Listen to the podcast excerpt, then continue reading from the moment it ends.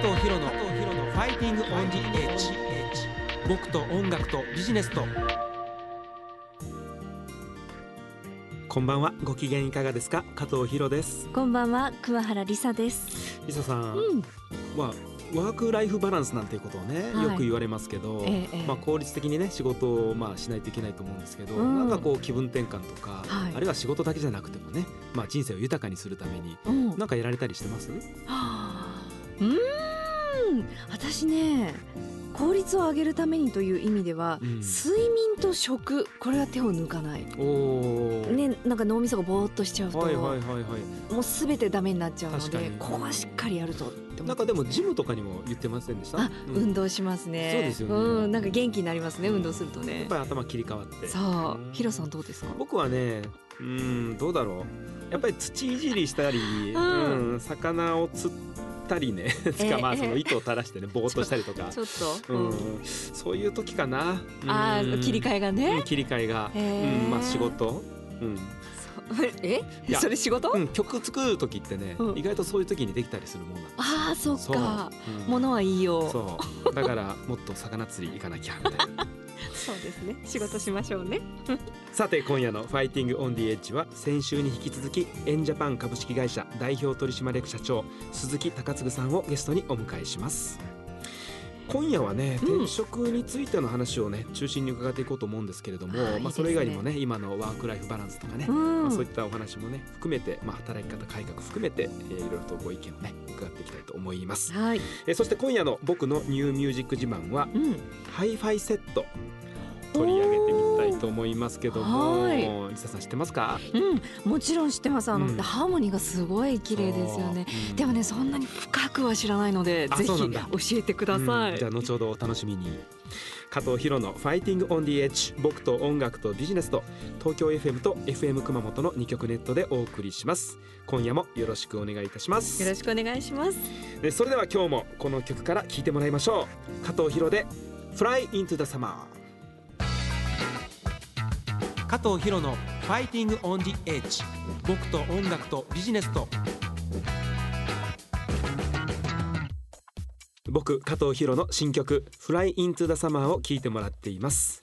まあ現在絶賛配信中ですし、うん。あと PV もねぜひあのチェックしてもらいたいなと思うんですけど、まあ、キラキラ光る海をね思い浮かべながらそう。あなたの夏のお供によろしくお願いします。夏をエンジョイしたくなりますよねあれ見てるとうねん。さてまあ夏といえばね夏休みにね、もうなりますけどもそうですね。うん。でもどうでしょう。春4月からね、えー新しく社会人になったね、えー新卒の人なんかは、ええ。もうそろそろどうでしょう。4ヶ月ぐらい経って。だいぶ慣れてきた頃かうん。なまあ、研修も終わってね、うん。うん。まあ、現場に配属になってみたいなそういうタイミングなんじゃないかなと思うんですけども。ええ。まあ、いろんなねあの新しい発見だとか、まあ、もちろんその社内職場、えーそれ以外でもねそのいろんな人間関係だとか、うん。まあ、中にはね早速壁にぶち当たったりなんかしてるね人もいるかもわかんないんですけれども。かもしれないですね。まあでもねそういう人のためにですねあの最近曲を書き下ろしまして、うん。うん。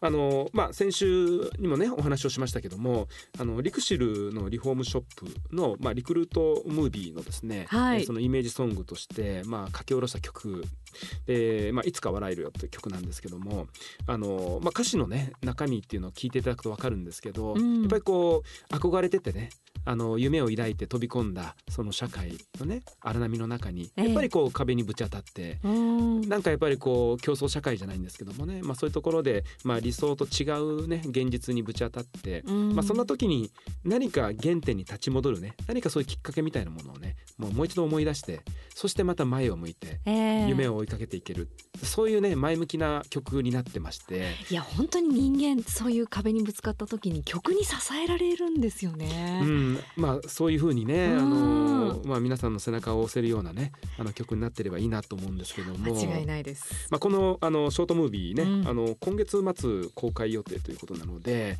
まあぜひねチェックしてみていただきたいなと思いますし、まあ僕の曲もね、あの歌詞をねちょっと聞いていただきたいなというふうに思ってます。えーそれではその曲をねお送りしたいと思います。えー加藤博でいつか笑えるよ。加藤博のファイティングオンジエッジ。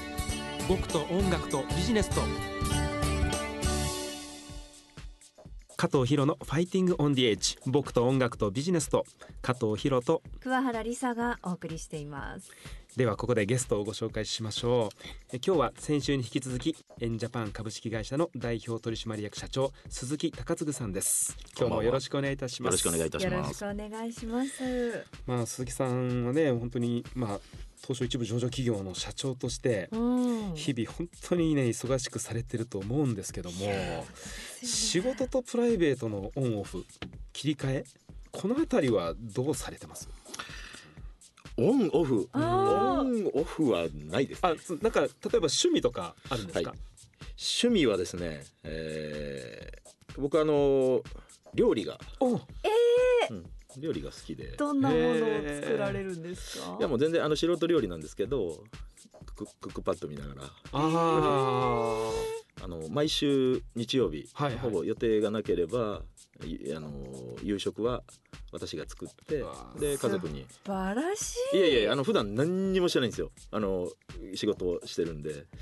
せめてもの。まあ趣味とあの罪滅ぼしを。いやちょっと待ってください。最高ですよ。仕事もしてくれて。週末ご飯も作ってくれる旦那様。一応あの皿洗いまでセットで。普通普通ねなんか料理作るけど後片付けしないっていうね。そこ爪を謝ったらちょっとね あの効果的に今一つなんで、ね確かに確かに。家庭内平和につながってますね。間違いなく。なんとか。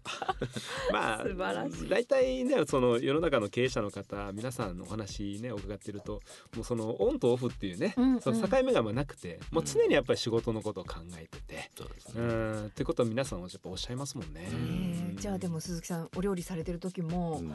なんか飲食業界のこと考えたりとか。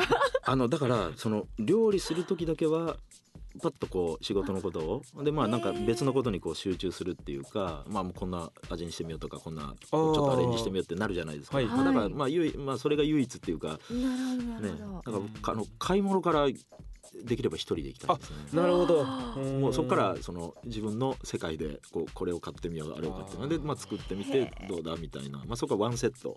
でその時は仕事を忘れてストレス発散みたいな素晴らしい。素晴らしくはないんです。鈴木家羨ましい。まあなんかある意味ねそのワークライフバランス的なねうん。ものがそこでなんか出来上がっているような気がしますけども。みんなが平和ですよね。ね。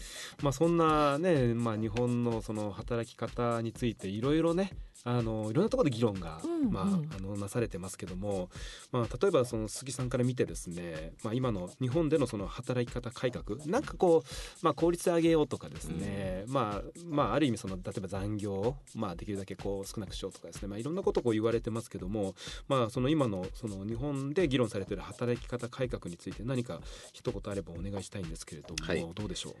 まああの日日頃その人材のことについてうん。事業を行っている、うー私の立場からしてもちろんそのお無駄な長時間労働とか効率をあまり考えなくてやってこれた時代はもうとっくに過ぎてますので、はい。そういったことをこう是正していくってことについてはもちろんこれ必要だし賛成です。ただその本質的にですね、うんその今その進んでいる議論とか決まっていってる法律そのものが本当にその今働いてる人たちの働き方を抜本的により良くしようとしてるかってちょっとはなまだあの疑問なところがあって。そのまあ、休みをう増やしていこうとかメリハリをつけようとかっていうこと自体は理解はするんですけどもっともっとその今働いてる人たちがより今の仕事にやりがいを持って、うんうん、あの充実感を持ってやるっていうことに着目をした改革をしていかないとなんかその資源もないえー国で、えーこれから労働人口ももっともっと減っていく、うん。うんその中でできるだけ一人一人が今まで以上に仕事っていうものをよりやりがいを感じて、はい。うんあのー明日ももっとよりチャレンジして今までできなかったことできるように頑張るぞっていうような、うん。その仕事に対しての熱量を上げていくような、でそのお結果としての活躍の相和を上げていかないとですね、はいはい。あのーなんかその休み方の定義ばっかりでこう議論が進んでしまうと、うん。特に若い人たちっていうのは最初は、うんあのーやっぱりえーある程度一人前になるための努力っていうものを今までして特にプロフェッショナルになろうと思えばはい。そういう成果あったわけですけど、うん今の若い人たちはそういうものもお制限もされながら、うん、その中でっていうことが人生の仕事のスタートになってしまってる。そこには、ね。あの一抹のちょっと危惧を感じたりとか。うん。ええ確かにね、うん。まあ、ある意味その例えばですよプロ野球選手がですね、もう夜みんなが寝す寝静まった後にですね一人でこう素振りをしている時にあの素振りはもうやめて寝なさいっていうようなもんですからね。まあまあそうですよね。うん。まあ、プロっていうねその厳しい世界で言うと、まあ、そういうこともあって、まあサラリーマンうんもプロですからね。まあまあそ皆さんやっぱうですよね。り一人一人がやっぱり、り何らかのプロで、えーあると思うので、まあ、なんかそのあたりはもっともっとこう幅の広い、えー対極的に考えながらあいろんな議論を進めていく必要があるなとは思っています。そうですまあ、鈴木さん、まあ、僕、まあ、同世代ですけども、まあ、僕らが本当にこう若い頃ですよね。二十歳代の頃に比べると随分日本のその、まあ、労働市場といいますかね。その人材市場といいますか。例えばその働く、まあ、いろんなところで働く機会っていうんでしょうかね。もちろんその終身雇用の考え方とか、そういうものも随分変わってきて。えまあ業種も増えましたよね。昔なんかそのプライベートエクイティファンドなんかなかったですけどもね、うん今はすごく大きなねあの一つの,、まあ、あの働き機会を提供する、まあ、存在になってきてます、まあ、そういう意味ではこの10年20年っていうちょっと長いスパンで見た場合にその日本の転職市場っていうんですかね、はい。そういったものはどのように変化してきたというふうに思われますか？あのーやっぱり今おっしゃったように、うん。やっぱり世の中の変化に伴って転職っていうのは、多分今まで以上にこれからもあの増えていくと思います、うんうん。それは好むと好まざると、うんうんうん。どういうことかっていうと一つはえ企業の寿命は短くなっていってますね、あうん。やっぱり競争も激しいし変化も大きいし、まあ、テクノロジーの波にグローバルの競争相手、うん。まあ、そういう中で生き残り続けるっていうことが過去よりも企業側の立場からしても難しい。うん。で今度逆に人が働く期間は伸びていってますね、あーそうですよね、人生100年、はいもう60歳で定年退職になってももう残り40年どうするんだっていう話ですから、まあ、おそらくまあ、ぜあのいろんな社会保障的な面を考えても、うん。10年15年は多分働く期間を。で健康ですしね。まあそうですよね、うん。うん。ってなるとそういった働く期間は伸びてる企業の寿命は短くなってる必然的にどこかのタイミングで会社を変える、えーまた自分のお進むべき道を自らで変えていくということはより必要になってくる時代。うん。だからこそ、うんまあ、逆に言うとおあまりこう根なし草になってコロコロ変えていくっていうんではなくって、はいはい。しっかりとしたキャリアプランをうん。自らで力をつけて自らで選び取っていく。うん。そういう人たちを増やしていかないと、うん。いけないなっていう使命感は特に最近感じてますね。なるほどですねうん。まあ社会の構造がねやっぱりそういうふうに変わってきてるってまあそんな中であのまあそういう変化を受けてですけどもねエンジャパンとしてはまあ今後どのような取り組みをまあしていくまあ今実際にされてる取り組みもあると思いますけどもそれについてはいかがでしょうか？あのーさっき申し上げたように、うん。これからその働いていく人たち一人一人がはい。よりその仕事っていうものの中で、えーまあ、充実感を感じる、その相和が、まあ、そのお国であったり社会全体に対して、えー非常に大きな影響を与えるっていうふうに思ってますので、当社の中では入社後活躍という言葉で、えーあのはい。キーワードにしてますけれども、はいはい。入社をするタイミングでできるだけ、えー今まで以上に、あのここを選んでよかったって思ってもらえるようなうん。就職や転職の支援をしていく、うん。また入った後その会社でいかに活躍をして、えーもらえるか。このあたりのお支援、うん、これはまあ教育いろいろなあ方法論を使ってやっていく。うんであと特に大事なのはやっぱりその本当は辞めなくてもいい、えーちょっとした理由でそれで辞めていってしまうっていう人も結構いるんですよね。ああなるほど。できるだけそのコンディションの変化をはちゃんと理解して適切な、まあ、上司であったり周囲のフォローっていうものが促せるような、んまあ、そういったその定着の支援みたいなものを、特に最近ではそのテクノロジーが進化してますから、はい。まあそのスマホベースで日常のコンディションを把握をしたりとか、まあ、そういったことの、あのーサービスを今どんどんリリースをしていってるんですよね。うん。ですので、まあ、従来からやってきた HR 人材領域のノウハウをテクノロジーを使って新しいサービスをおもっと展開をしていきたい。なるほど。うん。まあ、それがその独自のシステムによるその人材の活躍と定着、はい。まあ、そこからの企業の業績支援、まあ、働く人の人生の充実、まあ、はいそういったことをテーマに掲げて、まあ、今後も、はい。まあ、あのますます成長をねされていくということなんですけどもちょっと僕個人的にお伺いしたいことがあってですねはい。例えば、まあ、日本もですねあのもっとその、まあ、活性化していく一つの、まあ、きっかけとしてはあのいわゆるサラリーマンタイプって言いますかね。そのサラリーマンの意識っていうものを捨てて、まあ、アントレプレナー的に自分で起業するんだっていう、そういう起業していく人たちの支援っていうのはそれはエンジャパンさんとして何か取り組まれたりしている部分ってありますか？うーん。いやえーっと今直接的にそのアントレプレナーをうん。支援していくっていうような事業ははい。やっていませんけれども、うんうんうんあのーまあ、会社を通じてそのベンチャーキャピタル的な、あはいはい、はい、活動はしていますしなるほどなるほど。そういった意味では自社のあのやってることとしてはそういうベンチャーに対して、えー投資をして、うん。えーそこを、まあ、人材面から支援をしてお互いウィンウィンを作っていくなるほどみたいなことぐらいですかね。なるほどですね、はい。うん。まあ、結構ねそういう人も、まあ、若い人特にね増えてくるんじゃないかなっていうふうに、もっともっと増えてほしいですね。そうですよね。ねうん。まあ、僕らあの、まあ、あの M&A のそのアドバイザリーの会社をやってるんですけども、まあ、そういう、まあ、ちっちゃなねその、まあ、あの起業家の人たちが、まあ、上場をして、まあ、会社を大きくさせるっていうことだけじゃなくて、まあ、ある程度まで、まあ、会社を育育てたらですね、まあえー中堅大手の会社に、まあ、M&A で、うん。まあ、あの買ってもらうっていうようなですね、はい。まあ、そういうサイクル、まあ、エコサイクルって我々呼んでますけど、まあ、そういうことをぜひこうやっていきたいなっていうことで、まあ、いろんな取り組みをやってるんですけどもね、はい。ぜひなんかねエンジャパンさんともねいろんなぜひぜひ取り組みができればいいなっていうふうお話をねお伺いしててはい。思っちゃったんですけどもね、よろしくお願いします。こちらこそよろしくお願いします。いやもう楽しいお話をねいろいろとお伺いしてきましたけれども、まあ、今日も最後にちょっと鈴木さんからですね音楽を一曲紹介してもらいたいんですけれども、はい。まあ先週は、え布袋ー、さん。布袋さんでしたね。今週も 路線的にすいませんあはのバリエーションがあんまなくて申し訳ないんですけどいえいえいえ。あのもっとルーツのそのボーイ。はいはい、はい、うん。で私が高校時代にあの大好きだった、はい。曲であのボーイのビーブルーという曲をお願いします。それではお届けしましょう。ボーイビーブル。ーえー今週のゲストはエンジャパン株式会社代表取締役社長の、えー鈴木隆嗣さんでした。2週にわたってどうもありがとうございました。こちらこそどうもありがとうございました。た加藤ヒロの「Fighting on the Edge」僕と音楽とビジネスと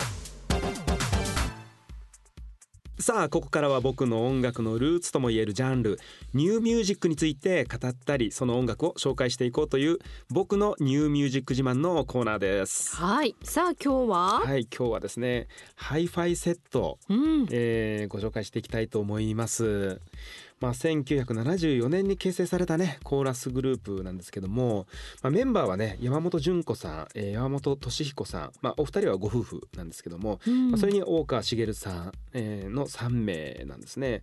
でハイファイセットをね、あのー皆さんにご紹介するにあたって、ええ。まあ、ちょっとその前の時代に遡る必要があるんですけどもうん。もともとはこのメンバー3人ともですね赤い鳥っていうねあのグループのメンバーだったんですね。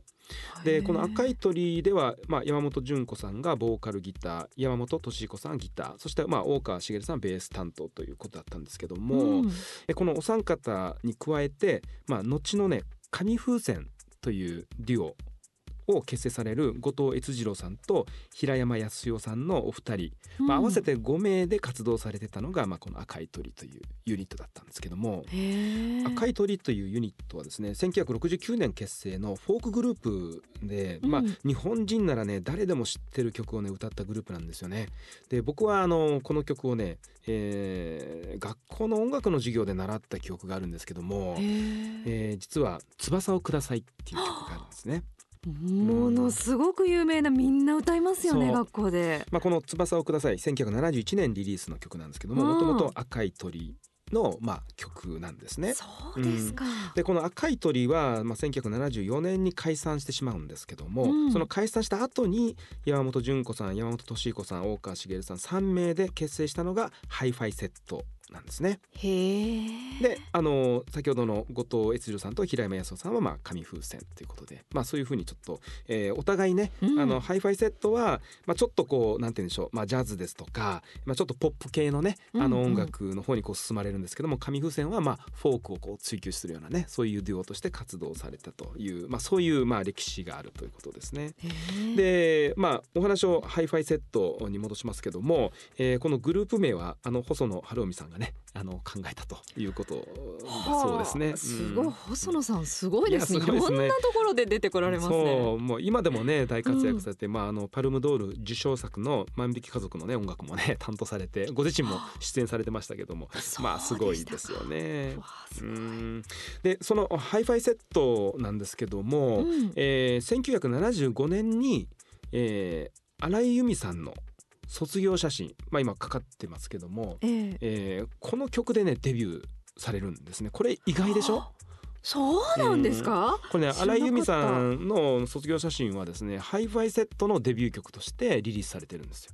もちろん荒井由実さんはその後ご自身でねあの、ええ。もちろん歌われてますけども、まあ、結構意外な事実ということで。うーん。で僕がね記憶に残ってるのは小学生の時ですよね。ハイファイセットが、まあ、テレビに出てて、ええもうすごくその綺麗なコーラスでねあうんの曲を歌われてて、まあ、特にね1976年の12月にリリースをして、まあ、実際にヒットしたのは1977年ですけどもはい。「まあ、フィーリングっていうねえー曲が大ヒットしました。この「フィーリングっていう曲は、まあ、外国の曲に中西礼さんがね歌詞をつけたカバー曲ということなんですけれども、まあ、この曲を「まあ、紅白歌合戦」とかでね聞いたのを覚えてますよ僕。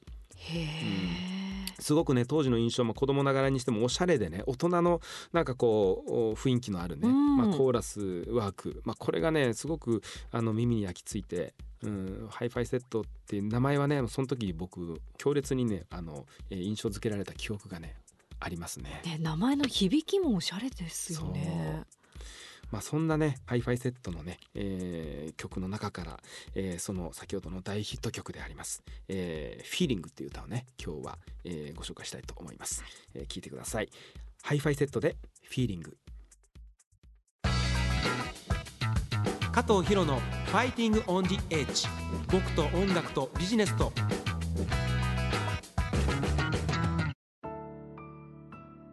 お送りしてきました加藤ヒロの「Fighting on the Edge」いかがだったでしょうか？